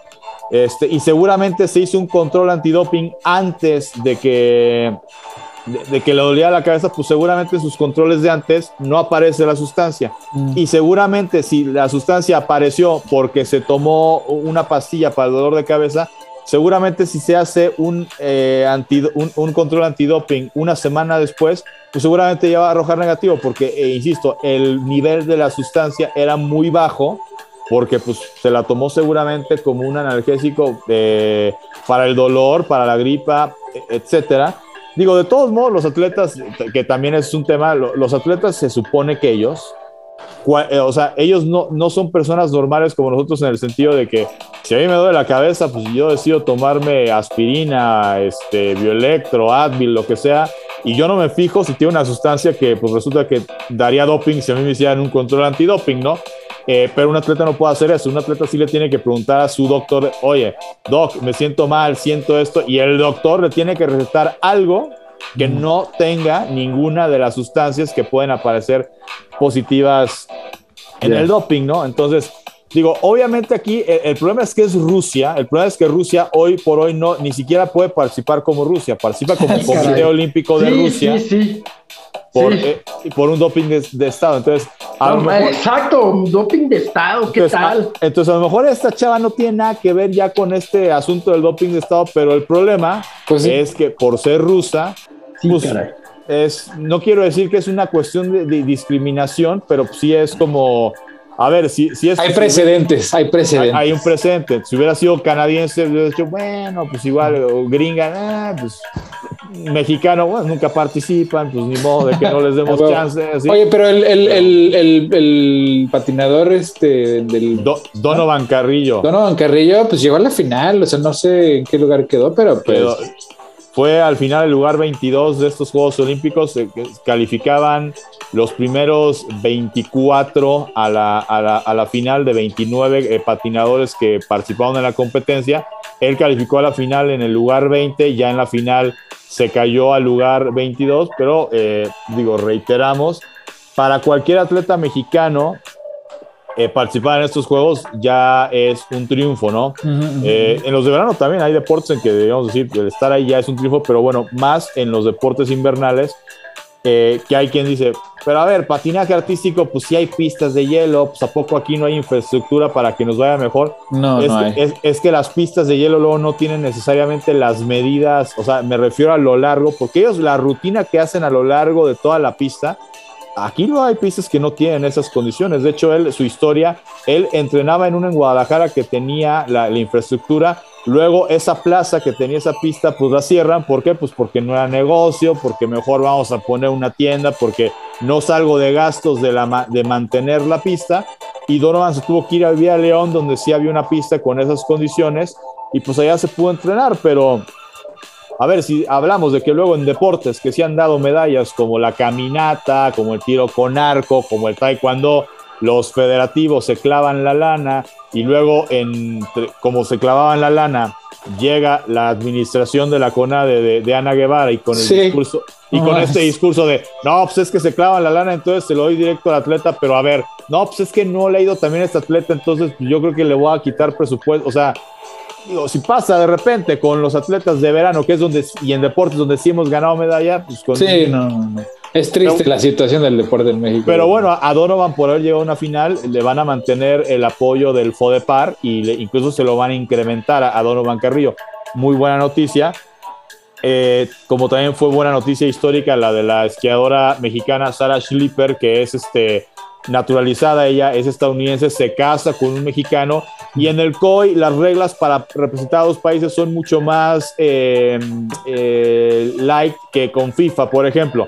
En FIFA, eh, hombre, mujer, tú eh, solamente puedes representar, representar a dos países distintos si tienes un tema de doble nacionalidad, o sea, eres mexicano, pero naciste en Estados Unidos, pero tus papás mexicanos, entonces puede pasar que juegues en sub-17 como menor de edad con México, pero luego decías que ya vas a jugar para Estados Unidos, o en casos como por ejemplo con Yugoslavia, que Yugoslavia de repente, la guerra de los Balcanes, ¿no? Pues que ya hay un país nuevo que se llama Croacia, Y no, pues que este futbolista jugó ya para Yugoslavia, pero resulta que nació en el territorio que hoy es Croacia y quiere ser croata. Ah, bueno, entonces sí puedes jugar para Croacia, aunque hayas representado a Yugoslavia en mundial. Sí, pues Yugoslavia ya ni existe, ¿no? O sea, exacto, sí. Eh, eh, en el caso del Comité Olímpico Internacional, sí hay estas historias como de eh, esto de Sara Schliper, ¿no? Que se casa con un mexicano, entonces adquiere la nacionalidad mexicana y quiere representar a México. Ah, pues va o incluso también puede haber este caso de que un atleta, si de repente en su país natal, oye, pues es que no me apoyan, y de repente otro país le dice, oye, yo acá sí te apoyo, con que te retires un año de las competencias y regreses eh, ya representando un nuevo país, puedes perfectamente defender otra bandera. Y bueno, Sara Gilper, lo histórico es que cumplió seis Juegos Olímpicos invernales, cuatro con la bandera de Estados Unidos y dos eh, con la bandera de México y terminó entre los primeros 30 lugares que en esquí alpino, pues estar entre los top 30, pues es también algo, no, es cualquier cosa. Y pues son países donde, eh, perdón, son deportes donde hay países, vaya, los que ni siquiera por un tema de que lo practiquen, sino porque tienen la infraestructura y la tienen por sus climas todo el año. Noruega, Austria, eh, vaya, los países nórdicos, Canadá, Canadá, sí, este, incluso a Canadá y a Estados Unidos les cuesta ser competitivos ahí y mira qué infraestructura tienen. Pero sí, o sea, por algo son Juegos Olímpicos invernales, no son para países donde el deporte ni siquiera es que lo practiquen por un tema de, o sea, de, estar practicando el deporte. Este tema del esquí de fondo, hay países donde para trasladarte de un lado a otro, pues te vas con tus esquís. Sí, y, no hay de otra. sí, ¿no? Entonces, Igual con el tema del patinaje. Entonces, sí, esto de Donovan, por supuesto que es una noticia eh, eh, muy destacada y pues generó mucho revuelo, incluso hasta eh, gente que a lo mejor no se expresó bien en, redes sociales, como diciendo, es que entre otras cosas tuvo que superar la homofobia. A ver, o sea, homofobia en el sentido de que por practicar patinaje artístico, pues sí, no faltó más de uno que le dijera gay, marica, la palabra, la palabra con P, que ya, no hay que decirla para, si no nos castiga la FIFA. Este, bueno, Donovan Carrillo, digo y, digo, y si lo fuera no pasa nada, hay muchos patinadores que lo son, particularmente el caso de Donovan Carrillo, él no es homosexual, simplemente pues, es un hombre heterosexual que le gustó el patinaje artístico y pues... Es como la historia esta de... En una final ya nos puso, ¿no? De Lin Swan, ¿te acuerdas, Paco? Sí. Bueno, Lin Swan, ¿sí te acuerdas, Wasp? Sí, sí, sí. Bueno, obvio no te acuerdas porque creo que no habías nacido, pero pues él comenzó siendo bailarín, ¿verdad? Y luego la historia en contrario de esta película de, no, no sé qué, o la historia, Billy Elliot creo es, ¿no? Sí, Billy Elliot. Muy buena, sí, sí, sí, No, no veo por qué, por qué molestar al chavo. no. Oye, y, un caso bien curioso, Paco Wasp, de una, una atleta invernal que es mitad estadounidense, mitad china, y compitió y ganó por China Aileen Wu. Y luego el tema de que China eh, se lleva el hockey. Finlandia, ¿verdad? Finlandia. No sé, ahí sí te lo manejo, digo, no te lo manejo más. Sí, que, que, que, es sorpresa, digo, digo, ahorita lo, corroboramos, pero digo, es sorpresa porque la NHL no permitió que asistieran eh, los jugadores estrellas a estos Juegos Olímpicos a los Juegos de la NHL, eh, o sea, no quisieron hacer espacio en el calendario y eh, además eh, resulta que por el tema del COVID, que estos votos que se dieron, dijeron, no, pues es que si se va mi jugador y luego estando allá da positivo, se tiene que quedar en cuarentena en China y yo no puedo contar con mi jugador. Entonces la NHL dijo, no presto a mis jugadores ¿No creo problemas políticos eso? Rusia este, no, pues, es como si de repente, digo, por ejemplo, con los Juegos Olímpicos eh, ha pasado en su momento. La NBA tampoco los presta luego. Sí, o, incluso hay jugadores en la NBA que dicen, pues yo no quiero ir a los Juegos Olímpicos, ¿no? Este, dicen, yo prefiero este, quedarme con mi equipo. Que la ventaja con la NBA es que por el calendario de cuando este, se disputan los Juegos Olímpicos, generalmente la, la NBA está en receso, entonces no habría problema para que los jugadores asistan. Sí, no. Pero están de vacaciones, están de vacaciones los cabrones. también, como dices, no quieren ir o... Igual los del béisbol, la, Major League Baseball tampoco les presta. Sí, sí, sí. Entonces, este, son, son cosas. Sí, Finlandia gana el oro hockey masculino eh, y eh, sí, derrotaron al Comité Olímpico Ruso, ¿no? Eh, ruso, perdón, que era el, el gran- el- el gran favorito eh, para llevarse porque Rusia, pues de su liga, eh, podía llevar. eh, Rusia, pues es de las ligas más fuertes, más competitivas. Y bueno, pues sí, una, fue, fue una auténtica sorpresa, eh, pues que Rusia se haya quedado sin. ¿sí? Oigan, pues está muy buena la plática, pero ya se nos acabó el tiempo. Entonces, recomendaciones, chavos. A ver, Basman, ¿cuál es tu Pues rápido, fíjate que una serie que, que no es nueva, pero que reencontré en HBO, como algunas otras, en HBO encontré Los Soprano, que me gusta mucho, pero hoy la recomendación es The Wire.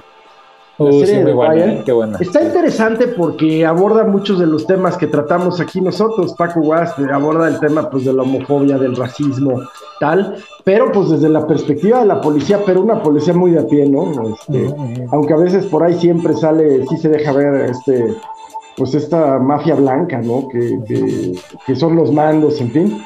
Y siempre terminas con esta idea que también hemos hablado aquí, pues de que cuando le dan un, un puesto a un negro, en fin, pues es nomás un dulce para el niño, ¿eh? Ey, ey, eso necesito. En, ve- en verdad no pierden la, la estructura de mando, ¿no? Mm. The Paco, Wire en HBO. échensela, sí está buena, ¿eh? está muy buena.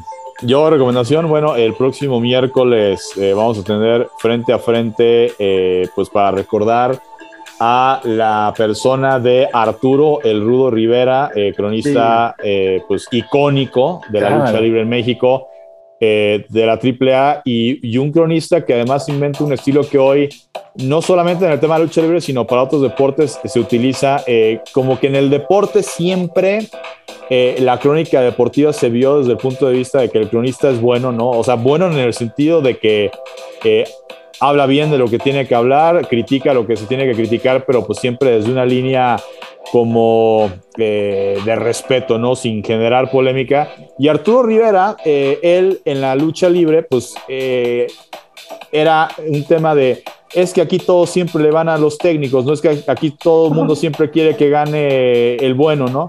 Y dice, yo, yo le quiero a los rudos, ¿no? A los malos. Entonces, de ahí que nació su, por eso su apodo de lo- de- del rudo, porque él cuando ganaba un, eh, un luchador rudo o un bando de los rudos, una lucha de estas de relevos australianos, parejas, tres contra tres, su canto siempre era los rudos, los rudos, los rudos y el Atlante, porque pues atlantista de, Ah, huevo. de- de hueso colorado.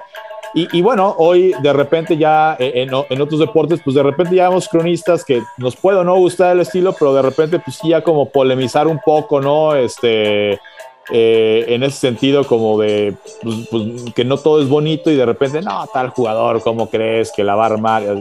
Entonces, de algún modo es algo que si se le puede hacer las cosas como más cómicas, pues se le puede eh, achacar mucho a Arturo Rivera, eh, pues pionero obviamente de la empresa AAA y que bueno, lamentablemente se nos adelantó en el camino.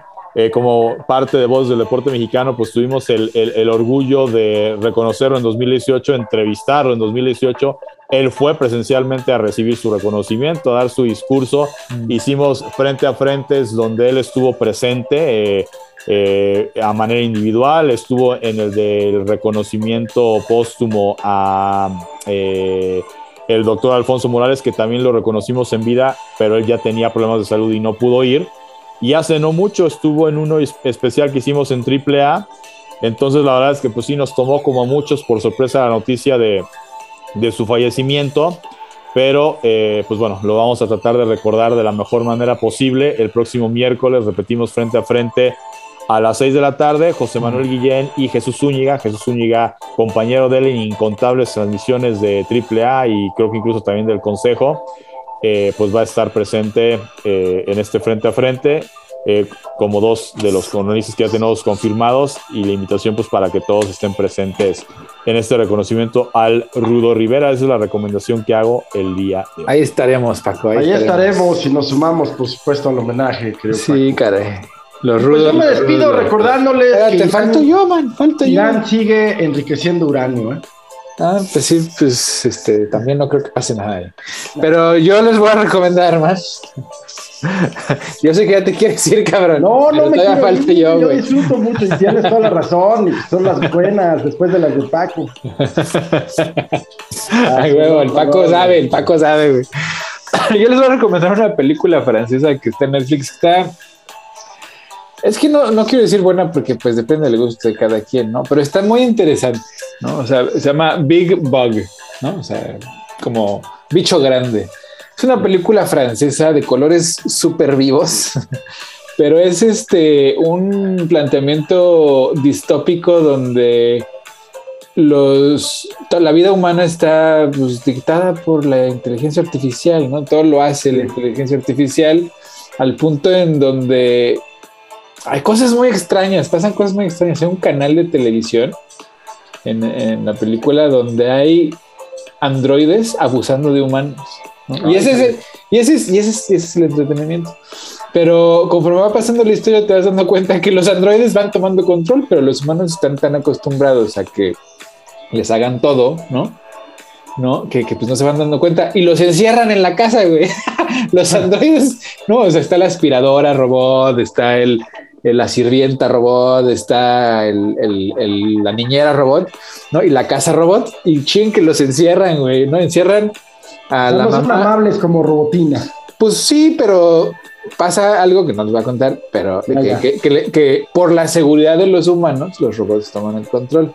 Pero los encierran en la casa cuando está pues, una madre divorciada de un adolescente insegura, ¿no? Su nuevo amante que pues este ahí nada más anda pues, jarioso, ¿no? Nada más se la quiere echar. ¿no? Su hija, que es adoptada adolescente de un país extranjero, este, ¿no? Entonces es como ignorada. Su ex esposo, que acaba de llegar porque llegaba, iba de, dejaba a la niña, el ex esposo que, engañó, que la engañó con la secretaria, que ahora no es la secretaria, sino es la CEO de la compañía del esposo, ¿no? Y entonces, y, y, el hijo del amante, güey. Entonces están todos encerrados en la casa, güey. está buena, o sea, bueno, está interesante. El nombre, por favor. Se llama Big Bug. Big Bug, ¿en qué plataforma? En Netflix, está en Netflix. Ah, bien, bien, Big Bug. Sí, sí, sí. ¿Big Bug? ¿Qué significa Ajá. Bug? Bicho. Ah, Bug, bug de. Ajá, de. Big, big Bug, o sea, el bichote. El bichote, güey. Ajá, el bichote. El bichote. Y muy francesa la película, ¿no? Ese, en ese esquema bueno. casi sen, a veces sin sentido, ¿no? De ese humor sí, que de repente dices, ah, chinga, ¿eso fue broma o no, güey, no? Este, pero, pero pues está, está, sí te la echas, sí te la echas. Sí, sí, sin duda. Oigan, y, y, y, un spoiler alert para lo que puede ser el cafecito de la próxima semana. Eh, acabo de ver que, digo, eh, eh, según fuente de la, de, de la, jornada, que bueno, como todo, pues hay, hay, periódicos que están más identificados con sector de centro, de derecha, la jornada identificado evidentemente más con, con la izquierda, pero pues ya hicieron públicos unos documentos donde pues aparentemente hay que leer bien el artículo y hay que leer bien los documentos, pero por lo menos en, la, en, en, el titular lo venden como pues que se está desmintiendo toda esta polémica que ha girado en torno al tema de la casa gris. Te digo que no creo que trascienda, cabrón. O sea, el Chile fue otra. Es que están montados en los fake news, como acá. Así bien, cabrón. Pero bueno. Hay que leerla, hay que leerla. Hay que leerla. Ya, hay que ya leerla. lo platicaremos la próxima semana. Exactamente, lo platicaremos. Pero pues este ya nos pasamos de tueste. Muchas gracias por, por acompañarnos. Gracias. Un abrazo a los dos. Un gusto, de verdad, ¿eh? Siempre. Siempre, como no, los quiero. Los, este, y, y fíjense que yo sí veo, aprecio. veo sus recomendaciones. Sí, yo también, güey. Sí, yo también. No, y, y, y, trato de estar siempre presente en frente a frente, que es un súper hiper programa. Sí, no se lo pierdan, no se lo pierdan. Sí, es, sí, es. De verdad, de verdad, es de esas joyas del internet que están así, este, ahí para todos, pero que tenemos que promocionar porque sí es contenido valioso. ¿eh? Échense el frente a frente definitivamente. Muchas gracias. Vale, pues, arre. Un abrazo grande, cuídense. Un abrazo. Adiós.